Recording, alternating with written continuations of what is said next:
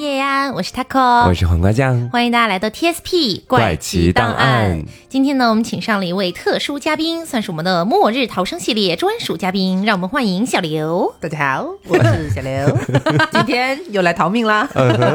然后大家今天也听得出来，黄瓜酱有点感冒哈，是的，呃，嗓子就是说有点不太舒服这样子。嗯嗯。其实呢，我们的刘呢也是同样的状态，但是俺俺已经在痊愈中的后半段了啊。对对，所以今天的话呢，就是黄瓜酱的这个音色，大家多多包涵啊。好的啊，那今天呢是一个什么呢？其实我有提前发一下微博啊，嗯，就是今天呢是我个人的一个原创末日逃生，哦，是不是？说实话，有没有被上一次刮的那个规则怪谈有就是激励到？其实呃没有。是这样，就是呃，因为我觉得这个系列大家都还蛮喜欢的，嗯，但是网络上的这一类的文字逃生其实特别少，嗯，就几乎有点绝迹，找不太到了，所以我就想，那不如就干脆我自己来写一个好了，啊，有种这样的感觉。然后呢，呃，今天我们的逃生呢，呃，是这样子的，我准备了十个小锦囊，这十个小锦囊呢是一到十的编号，这十个锦囊里面有六个是非常有用的信息，有四个是没什么屌用的信息，嗯，然后呃。在这个游戏一开始，我就会送给大家一个锦囊，你们可以自己来挑一个。好啊，然后在游戏的进程里面，如果说你们选到了一些关键选项或者什么的，也会根据剧情赠送你们一些小锦囊。嗯，是这样的。好的，好，那呃，我们这边要不就先选一个锦囊吧，从编号一到编号十，你们两个商讨一下，选择一个数字吧。我们俩是要给出一个统一的答案，是吗？对对对。嗯，刘，你想选几号？我听你的吧，你病得重一些。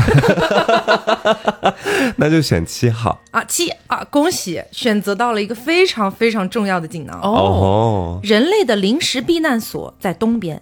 好，OK，是第一个锦囊，在东方。对，好，接下来我们就开始了啊。夏季的一个夜晚，独居在二楼的你又熬夜玩手机了，连输十把，你气愤不已，决定还是不玩了，明日再战吧。你看着各种洗地毯、拔黑头、修马蹄的助眠视频，浅浅睡去了。但是就在你入睡没多久，你突然听到楼下传来了一声刺耳的尖叫，你被这声尖叫声吵醒了。此时你决定：A. 开窗看看楼下发生了什么；B. 继续睡觉；C. 睡不着了，玩会儿手机吧。嗯。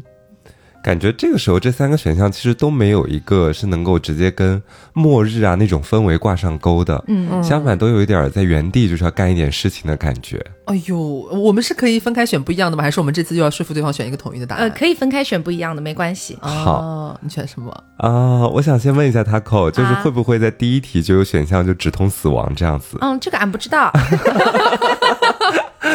如果按照正常情况之下，假设我听到楼下有一些声音的话，我下意识的应该就会直接开窗去看楼下发生了什么。嗯嗯，好，刘呢？哦，我我应该不敢。为什么？你要你要是说我偷猫在就是窗户边再听一听，或者是不开窗户，这重点是在开窗户这个点，我不会开窗户的。哦，那么我可能会选择睡的话，我觉得可能不一定睡得着，那我就选睡不着了，玩手机。好，那我们来看一下瓜选的，开窗看看楼下发生了什么。嗯。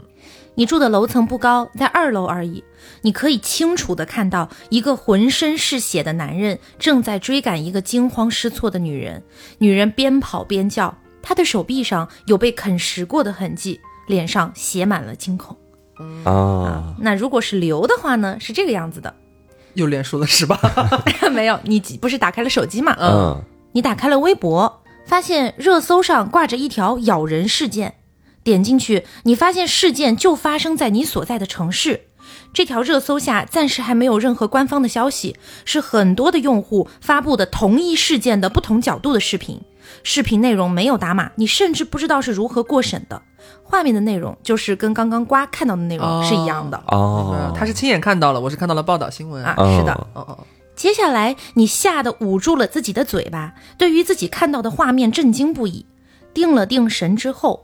你看到手机上显示现在是凌晨五点，你决定：A. 打开电视看看新闻报道；B. 打电话给最亲近的人；C. 确认自己家中的门窗是否都关好了；D. 刷微博看看有没有最新消息。哦，我其实已经做出来自己的选择了，哎，我应该会选择就是直接去检查家里面的门窗有没有去锁好。嗯，跟我一样。对，哦，好，你惊悚的发现你家中厨房的窗户没有关上，耶，这个窗户旁边就是各种管道。当初租这个房子的时候，你就担心过会不会有贼顺着管道爬上来。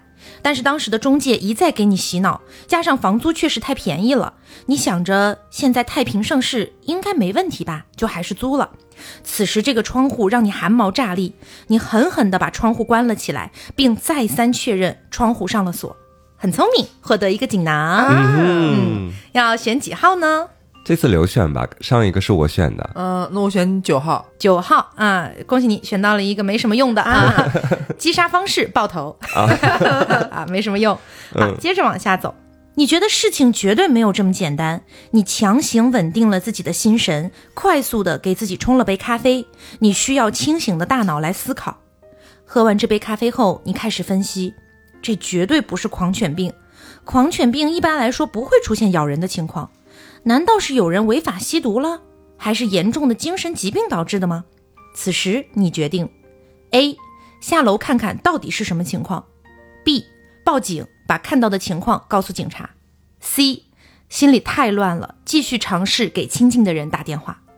哦。第一个选项是下楼去看看到底是什么情况，这是我绝对不会做的选项。我也不会做的，对，因为我觉得会很危险。第二个的话，报警，我觉得警方应该会比我先知道这个事情。哎，其实，嗯哼，因为已经上热搜了，我就会选择 C 选项吧。嗯嗯，刘呢？哦，我可我可能会报警。因为 A 的话，我觉得以我这个胆量，我应该也是不敢的。我觉得就还是待在家里面比较安全。要不然，我觉得我刚刚上一步还把窗户狠狠的关起来，然后自己哎，我走出去了，哦，显得很有问题。嗯，还有一个 C 的话是给亲近人打电话，因为我记得前面好像有提到说，当时这个时间好像是早上凌晨五点。对对对。Maybe 有一些 early 了，咱们就是觉得 大家可能都没有一个醒来，我可能还是会试一下报警，看看会不会有警察呃跟我说一下啊，他有没有接到这件事情的一个怎么说？就是最新情况啊，对对对，有没有其他人向他报警反映这个事情？嗯，如果有的话，那他或许会不会跟我讲说，呃，我现在应该做什么？呃，真的不要下楼，还是说呃其实怎么样，已经有人过去了之类的？嗯，这样子。好，首先恭喜你们避开了第一个死亡选项，就出出去吧，应该下楼肯定是直接死的啊。好，然后呢，我们来看一下刘选择的 B，报警，把看到的情况告诉警察。明明是凌晨五点多，按理来说大家都在睡觉，电话应该很容易接通才对。但是你打的这一通报警电话，过了有一阵儿才被接起来。哦，你立刻开始描述你看到的内容。接警员告诉你，你是今晚第二十几个打来电话描述这件事的人了。哦，接警员让你放心，已经有警察出动去调查这件事了，并且叮嘱你好好在家待着，不要出去乱跑。当你询问更多信息的时候，接警员只回答你。现在的情况尚不明确，我也没有更多信息可以告诉你。随后就挂断了电话。嗯，就在挂断电话之后，你的恋人给你打来了电话。哦。他原本是和你同居生活的，今天晚上去和朋友聚会，玩到比较晚了，就睡在了朋友家里。哦，他说他大半夜被尿憋醒，看到有好多人都在发这个视频，而且视频的内容除了一开始你看到的那个咬人片段之外，还多了很多别的咬人的片段。啊，他让你不要着急，他立刻过来找你。耶，你别来了你。哎。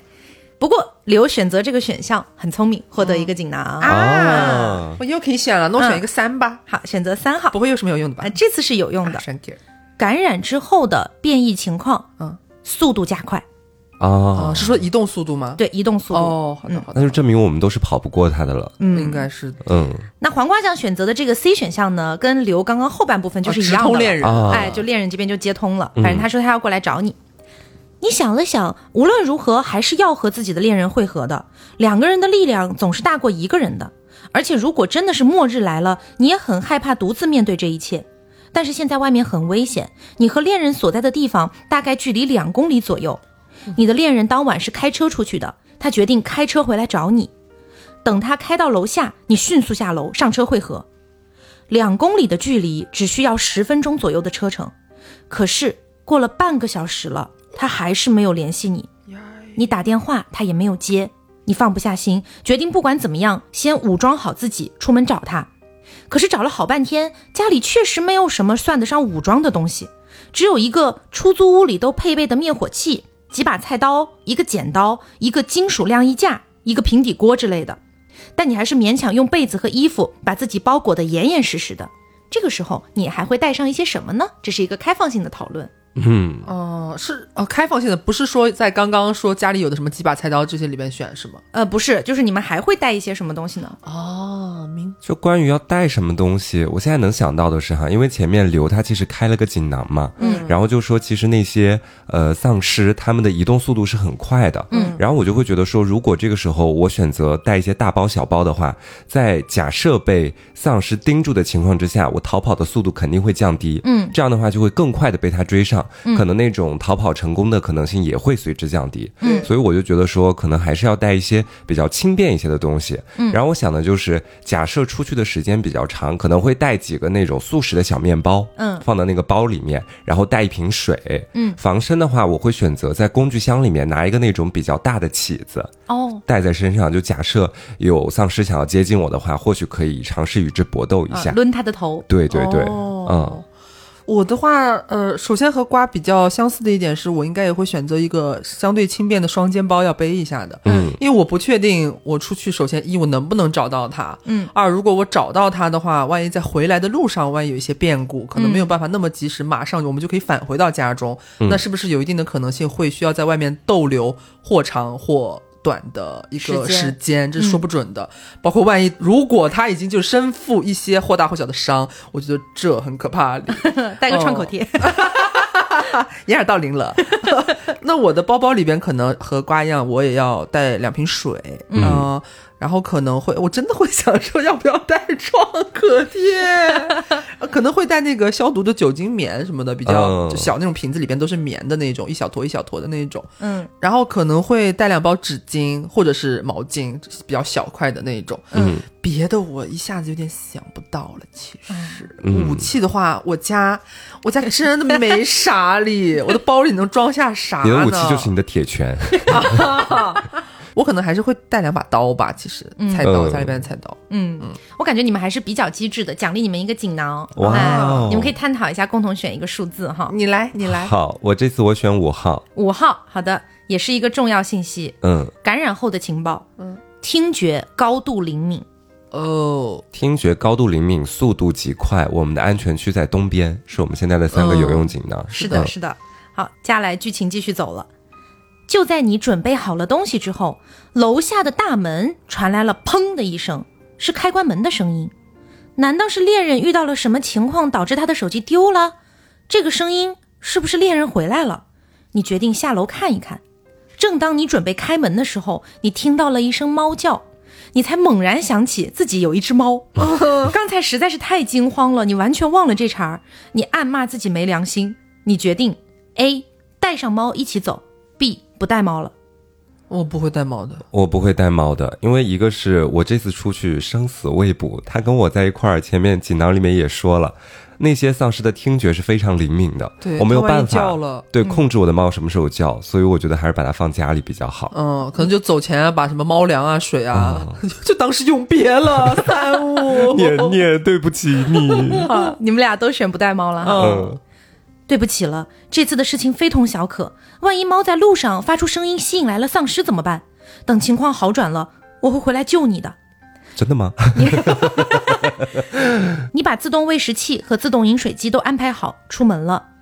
走到一个拐角处的时候，你被一个丧尸从背后扑倒。啊，由于你自己给自己武装包裹，背后的位置没有怎么弄好，很快就被丧尸撕开了口子。它狠狠地咬了上来，你被感染了，啊，所以我们应该带猫吗？是应该带的。哇，啊，就因为你们有一个锦囊没抽到啊，暂时还没抽到。怎么丧尸怕猫？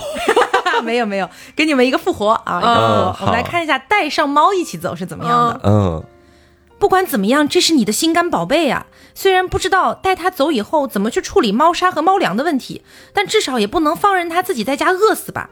你把猫装进了背包里，千叮咛万嘱咐，让它千万别发出声音。虽然不知道它到底能不能听明白，但是你也做不到抛弃它。背上它后，你走出了门，走到距离一个拐角处还有十米的距离的时候，你你的猫突然开始狂躁起来，猛烈地抓挠背包，发出小声的低吼。你听得出来，猫很着急的样子。你察觉到了不对劲，动物往往在危机到来的时刻比人类更灵敏。难道是拐角处有丧尸吗？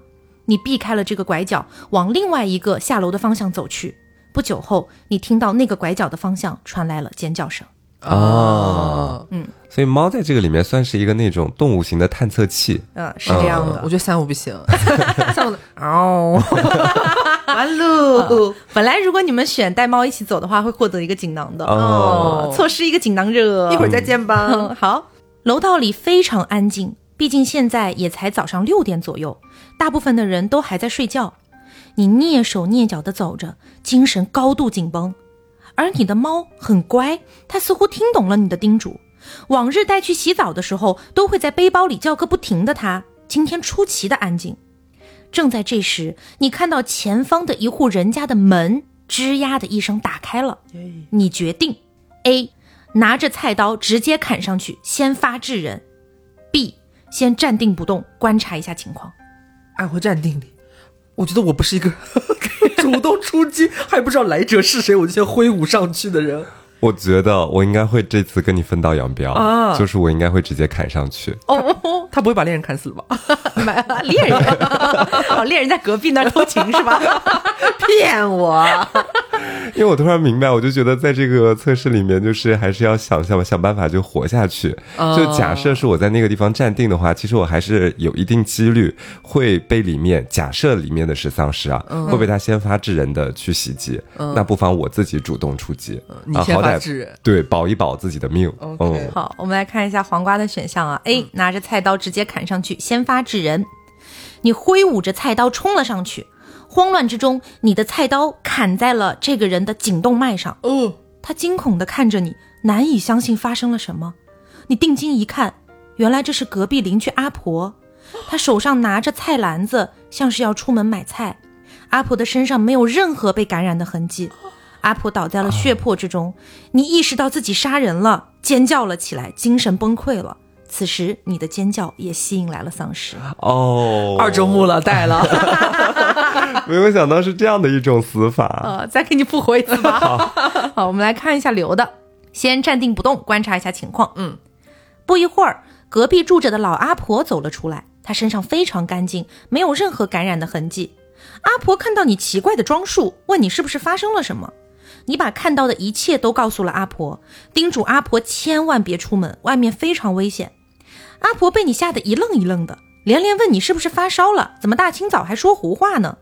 而且阿婆还坚持要出门买菜，说自己的小孙女儿早上要吃肉包子，自己是一定要去买的。面对阿婆不听你劝告的情况，你心急如焚。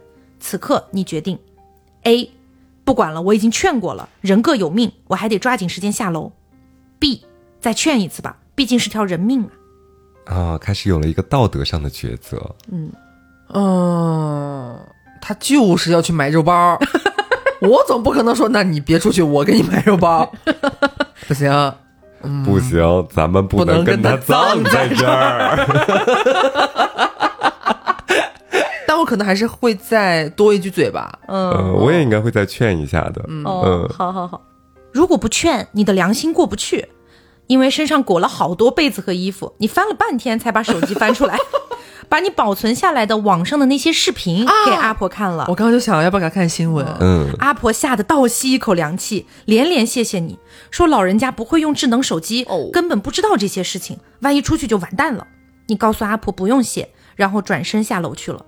短短两层楼的楼梯走得你心惊胆战，好在没有遇到丧尸，你成功的来到了一楼的大门口。OK，很善良，获得一个锦囊。二瓜在上一轮将之砍死，刘来选吧，我选六号还在吗？六号在的，那选六号吧。六号，恭喜一个没什么用的 啊。呃，感染后的潜伏期大概是三十到六十分钟。哦，这么快？嗯，对，挺有用的，强行有用。你站在大门口，从内向外仔细观察了一会儿，你没有看到恋人的身影。大门的附近好像也没有丧尸的样子。正在你犹豫不决、不知道该怎么办的时候，恋人突然给你打来了电话。你焦急地接起电话，他告诉你他在距离小区差不多还有五百米的地方被一群丧尸围困了，他在车上，并且叮嘱你赶紧回家保护好自己，他会想办法过来找你。此时你决定：A 听恋人的话回家；B 不行，他被困住了，一定很危险，我要去救他。西班 就是其实这道题目你们可能都是有一个具体的对象在那个地方的，但对我来说这道题其实不需要太多抉择，就是因为我的对象他是完完全全的一个问号男的脸，我对他没有任何的情感，所以我会直接回家。嗯，那这么说来惭愧，我可能也会回家。等一下，让我 think 一下。哦，你纠结一下。哎，就是因为太具象了啊！如果我去找他的话。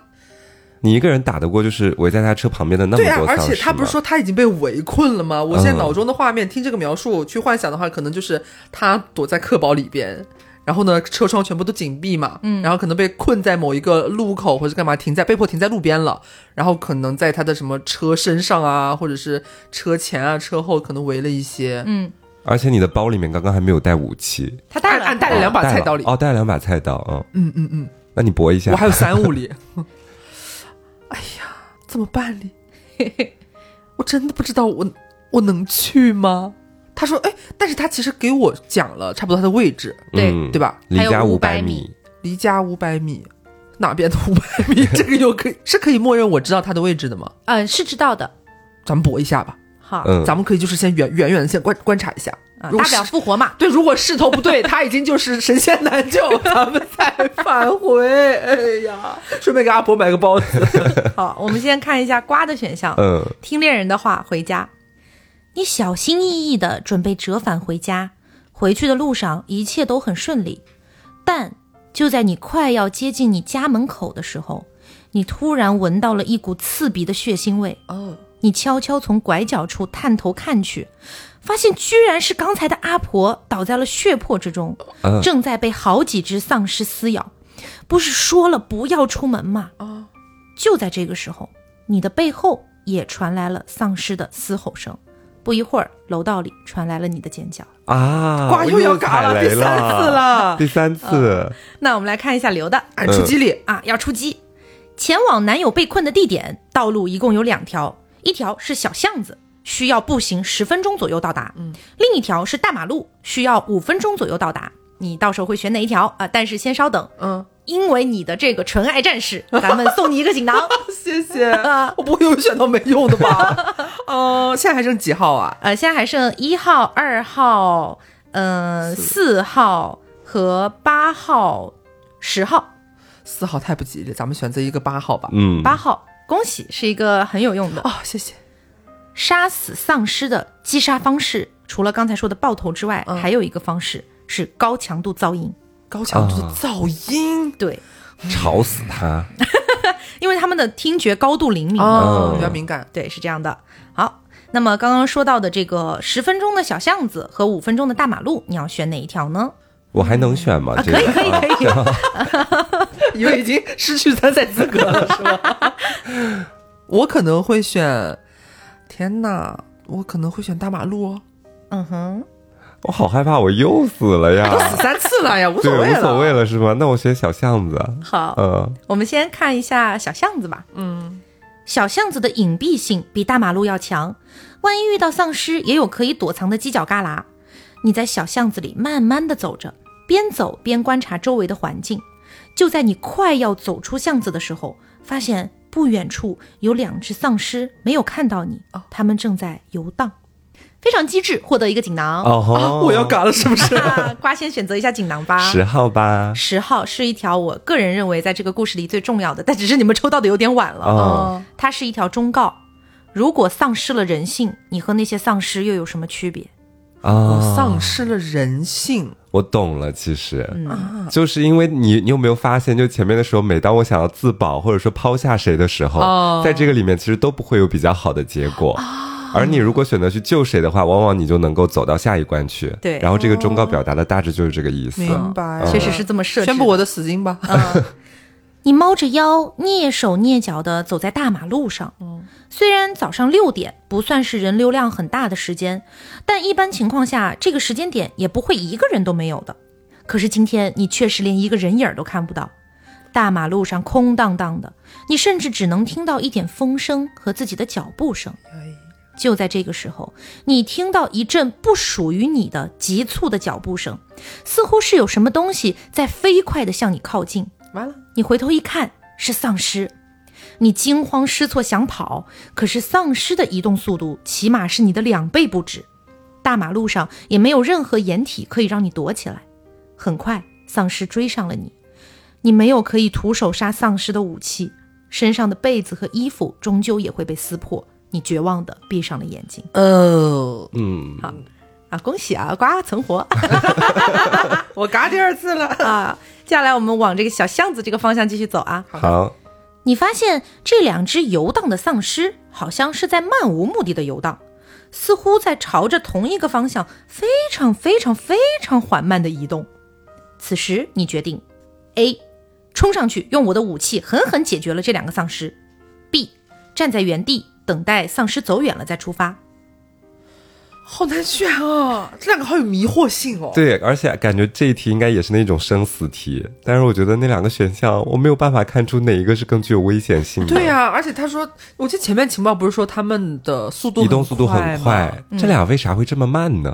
对啊，为什么呢？他们在姜太公钓鱼，就钓我这种可能想把他们杀掉的，然后过去之后再直接把我杀掉。这里可以给你们解释一下为什么他们俩的速度很慢，嗯。是因为当他们发现目标了之后才会速度加快。哦。如果他们眼前没有目标，他们就是正常的在一个缓慢移动。在储蓄体力，啊，可以这么理解。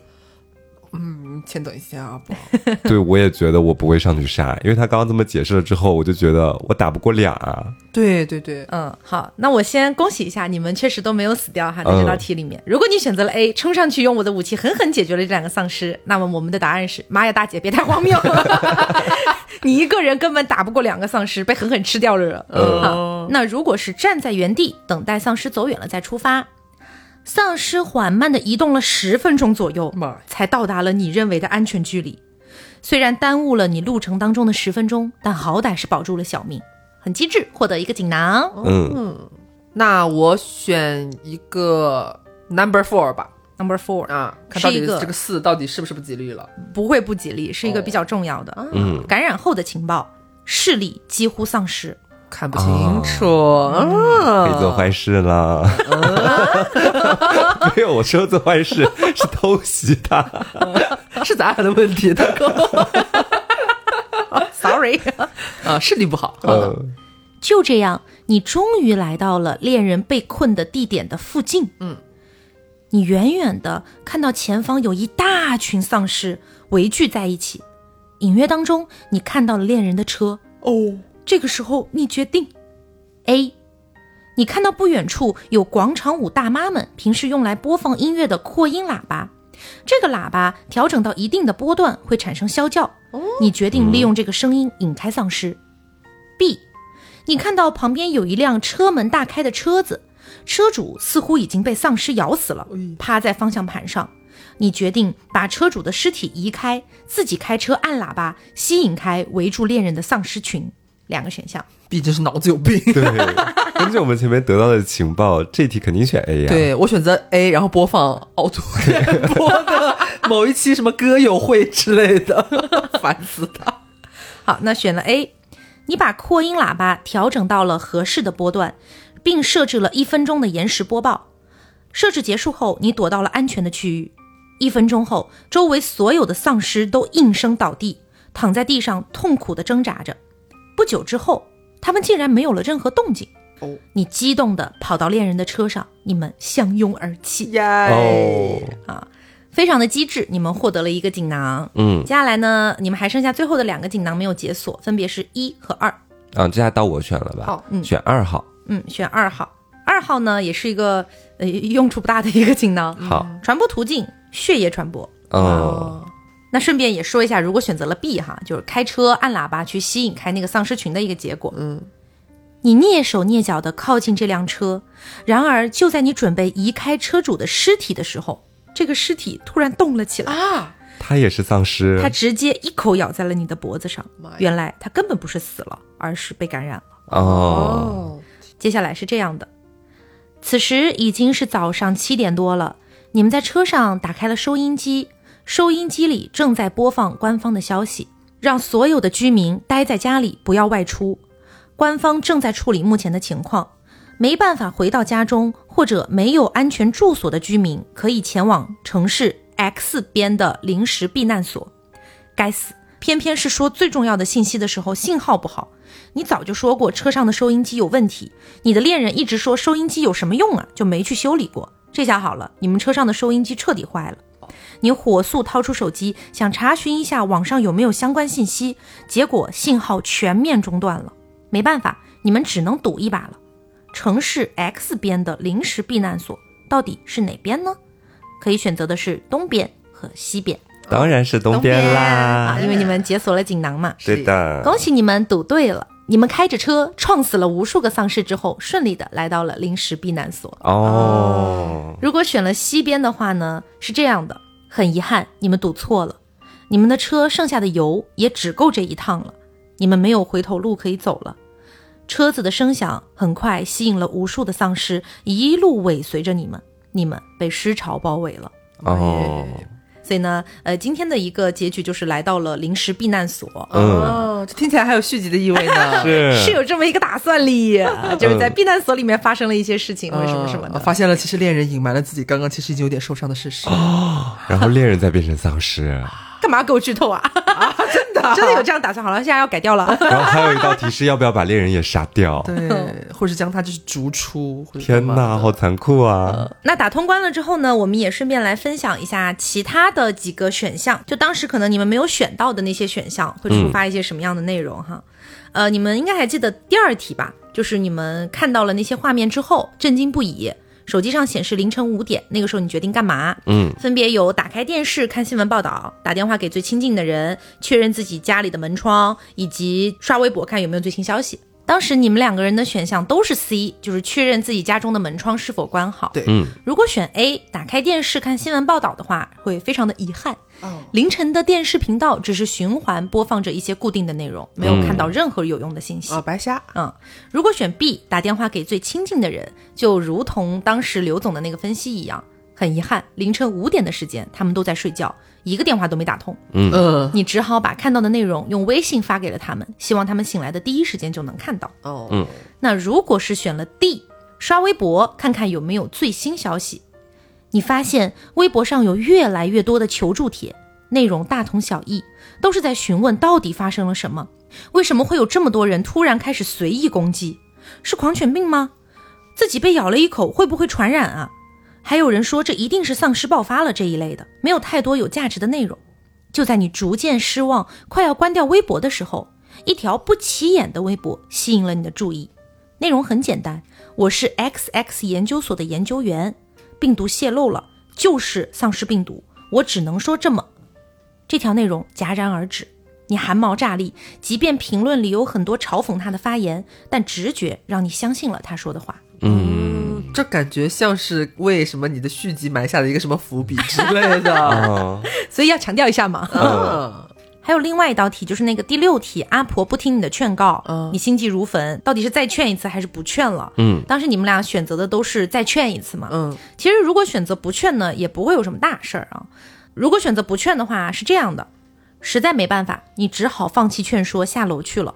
短短两层楼的楼梯，你走得心惊胆战，好在没有遇到丧尸，你还是来到了一楼的大门口。嗯，这个设计呢，是让我觉得就是说，呃，虽然刚刚黄瓜酱分析的是很对的，就是我们的那条忠告嘛，嗯。一定不能丧失人性。嗯，但是这个地方我设计的点是这样的，就是说，因为我已经劝过你一次了，对，然后你不听，那我好像就没有必要因为这个事情而付出我的生命。嗯，是这样设计的。我已经努力过了，其实，啊，对对对对对，嗯。是这样的意思。然后如果你再劝一次，是呈现出了一种你的善良，所以或嗯给你一个锦囊啊，啊是这么设计的。我觉得这个题可能是到了，比方说我们当时选了，我不劝了，嗯那那就这样吧，我仁仁至义尽，那我就离开。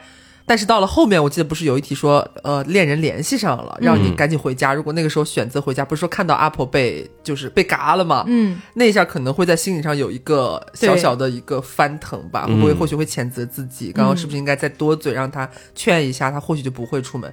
但殊不知，其实我们选了再多劝一下，当下哦，thank you 宝，俺不出去哩。但是如果遇到那个劝我回家，我真的回家那一题，你发现他还是遭遇不测的话，心情感觉是完全两个两种了。对，这个故事的一个呃小番外吧，就是阿婆为什么还会再次出门啊？对，为什么啊？是因为这样的，就是阿婆当时看到了你发的这些内容，然后她已经大受震撼，然后非常的害怕，就直接回家了。嗯，但是阿婆呢，她是属于一个嗯，怎么形容呢？她是和她的小孙女儿一起住的，家里没有其他人。哦，然后阿婆不会用智能机，他的小孙女儿也年纪特别小，也没有手机。嗯，所以他只是看到了你给他看的那些内容，但他回家之后仔细思量。他觉得有可能是假的，所以他想自己出门看一看哦，然后才遭遇了不测，嗯，就不听劝的人是这样子的感觉。哦，对了，其实还有一个东西，就是也可以说一下，你们不是还有最后一个锦囊没有解锁吗？就第一个锦囊，你们猜猜是什么？是一条很无用的信息，非常无用，是吗？什么？这个病毒是丧尸病毒。过分喽！对，因为当时在设计锦囊的时候，我就想嘛，就是说，呃，你们应该不会上来就选第一个，嗯，所以我就把第一个设置的非常的无用。对，然后其实就是第十个，我本来以为你们会早一点选的，就是那条忠告。那条忠告如果一开始就知道了的话，后面的选择应该就是你们就不会死那么多次了。对，因为我发现其实好像不同类型的题目，然后那个设计者他可能给他贯穿始终的一个信念是不太一样的。嗯，就以前我们可能做一些丧尸类型题目的时候，当时我觉得大家都是在狗在保自己。对。然后到了他给我设计的这一套理念里面去，一开始我还是按照以往的那种思路再去选。嗯。后面发现他说了第十条的那个忠告，马上就是一个急刹车。咱们开始一个翻转，开始一个掉头，纯爱战士。对，因为其实就是呃，我本人比较爱看那种就是丧尸题材的一些小说或者是影视作品嘛。嗯。然后呃，其实有绝大部分都让我觉得蛮好看的，只是最近会刷到一些，就是就其实也是跟这条忠告有点关系的，就是最近会刷到一些内容，他们可能更宣扬的是就是呃末世先杀圣母。嗯。然后就觉得你但凡做了一点有点人性的事情，好像都会让人觉得。你是嗯，怎么说呢？在给自己挖坑的那种感觉。呃，因为现在很多呃一些国外的一些剧集也好啊，就是相对来说这种丧尸题材的，都会把比方说以女主为首，嗯，或者是其中会有一些的角色，会把它强行塑造成一种很圣母，但是有点贬义的那一种，嗯，就是看一看就会觉得他的某一个行为，说你看他拖后腿，你会觉得这种人就是让你看得很着急、很生气，反而就觉得。好像在一些比较关键的时刻，还保留一些呃所谓的一些比较人性化的一些东西，或者是呃在特殊情况下看起来有点无用的善良，好像是被人所诟病的。嗯，我觉得这可能也。哎呦，这个我也很难评判，哎，咱们也不能说它好或者不好，对或者是错，嗯，只是说，呃，影视作品里边或许大家已经习惯了去看一些，嗯，这类型的人会把他就骂他是什么圣母啊，没有脑子啊之类的。但是其实如果真的假设放到一个现实的一个环境当中，我们其实不一定每个人都不会这么做的，我觉得也不一定。其实对，所以其实首先我并没有觉得那些作品里面把一些主角塑造成相对来说更加愿意自保的。这样的一个形象是不对的，嗯我没有觉得是不对的。我觉得在一定程度上，这也是最好的保护自己的一个方式。只是说呢，嗯，我会觉得，在我个人创作的这个小小的空间和小小的世界里面，我会希望这个主角还是仍然保留一些人性的部分的。嗯，所以呃，在设计的这些环节里面，也没有给他太圣母的感觉吧。就是一个是带猫，还有一个是要不要再劝一下老婆婆，以及要不要去救自己的恋人。基本上都是这样的一些选项，所以就是呃，我个人觉得它没有上升到一个圣母的那样的一个程度，嗯，所以就是一点人性的保留吧，是这样一个想法，嗯，但我可能还是不会带三五出门的，我觉得他留在家里，把我所有，因为我其实是有囤猫粮或者是囤猫砂的这种习惯的，我不会担心说，呃，如果真的到了特殊时刻。我没有办法去给他采购新的粮食，或者是他的一些用品，会导致他短缺这些东西，我不担心，因为我经常会囤。所以在这种情况下，我个人可能会觉得，我就把它留在这里，我给他把我买的所有东西，把所有的碗哪怕都拿出来。我设想是这样，就把所有的碗都拿出来，然后把猫粮全部都拆开，咣咣给它倒满，然后把所有的盆啊、什么东西的碗啊什么分一分接水。我觉得也可以，其实或许他这样反而比我带他出去，他会活得久一点。呃，这个其实也跟就是我后面预想的一些续集会有关系，嗯，就是带着猫一起去到了那个临时避难所之后，还可能会发生一些故事，是吗？对，在我的设计里面，这个猫救了你一次又一次吗？对，哦，好治愈哦，妈妈的好饱，对，所以就是呃，因此在设计里面也是呃，专门给这个猫设计了一个就是比较听得懂人话的一个一个一个设定吧，就是你好好跟它讲，千万不要出声哦。大家是有一定灵性，它能听懂的哦。我觉得你你这个不能说是完全一个呃纯粹的，大家去身临其境去幻想这个东西真实发生，它的现实成立度其实并不是说完全那么高的，没有那么理想化。嗯，但是它是有一些人性的温暖在其中的，是有一些创作的圆润度在里边的。什么词啊？创作的圆润度？哎呦！